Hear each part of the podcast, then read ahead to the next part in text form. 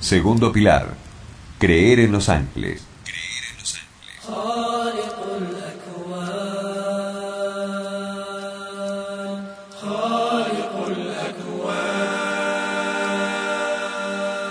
Los ángeles son las criaturas más sublimes que han sido creadas por Dios.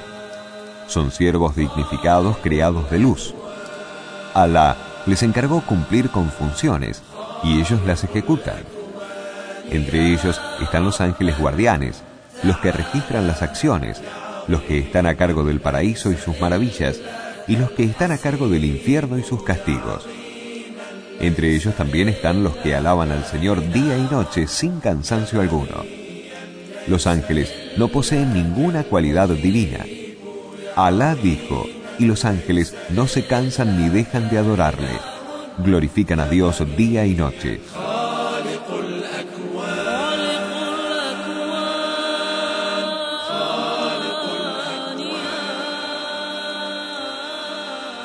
Creer en los ángeles implica cuatro puntos. El primer punto es creer en su existencia.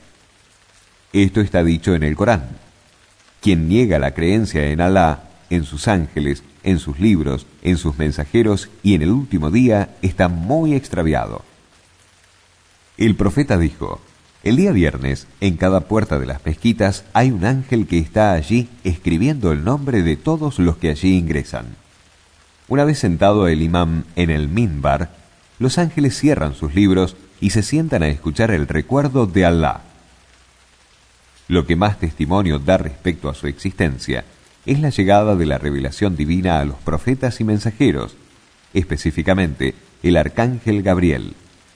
También están a cargo del alma de los pueblos, como es el caso del ángel de la muerte. El Corán dice, el ángel de la muerte que está a cargo de vosotros os tomará. Luego volveréis a vuestro Señor. El segundo punto es creer en cada uno de ellos, cuyos nombres conocemos, como por ejemplo Gabriel y Malik.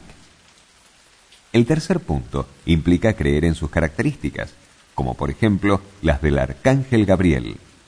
Pues nuestro profeta Muhammad, la paz y las bendiciones de Dios sean con él, dijo que Gabriel tenía 600 alas que cubrían todo el horizonte. Un ángel cualquiera puede tomar la imagen de un humano. El caso de Gabriel, cuando Dios lo envió a la Virgen María, es uno. También lo es el caso de los ángeles enviados a Abraham y a Lot. Por último, creer en los ángeles significa creer en todo lo que hacen, como cumplir las órdenes de Dios, alabarlo, glorificarlo y adorarlo día y noche sin cansancio ni agotamiento. Alá ha designado a los ángeles tareas diferentes. Gabriel es el responsable de llevar la revelación a los profetas y mensajeros de Dios. Miguel está a cargo de las lluvias y vegetación.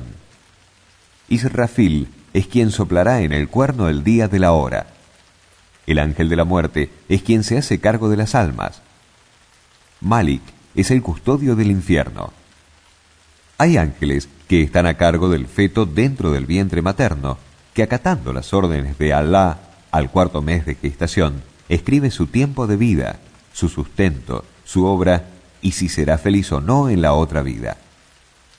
Hay asimismo ángeles que registran las obras de la gente.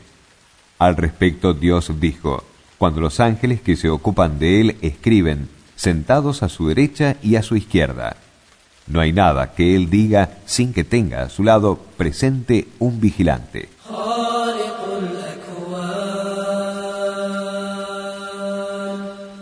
Creer en los ángeles trae consigo muchos beneficios.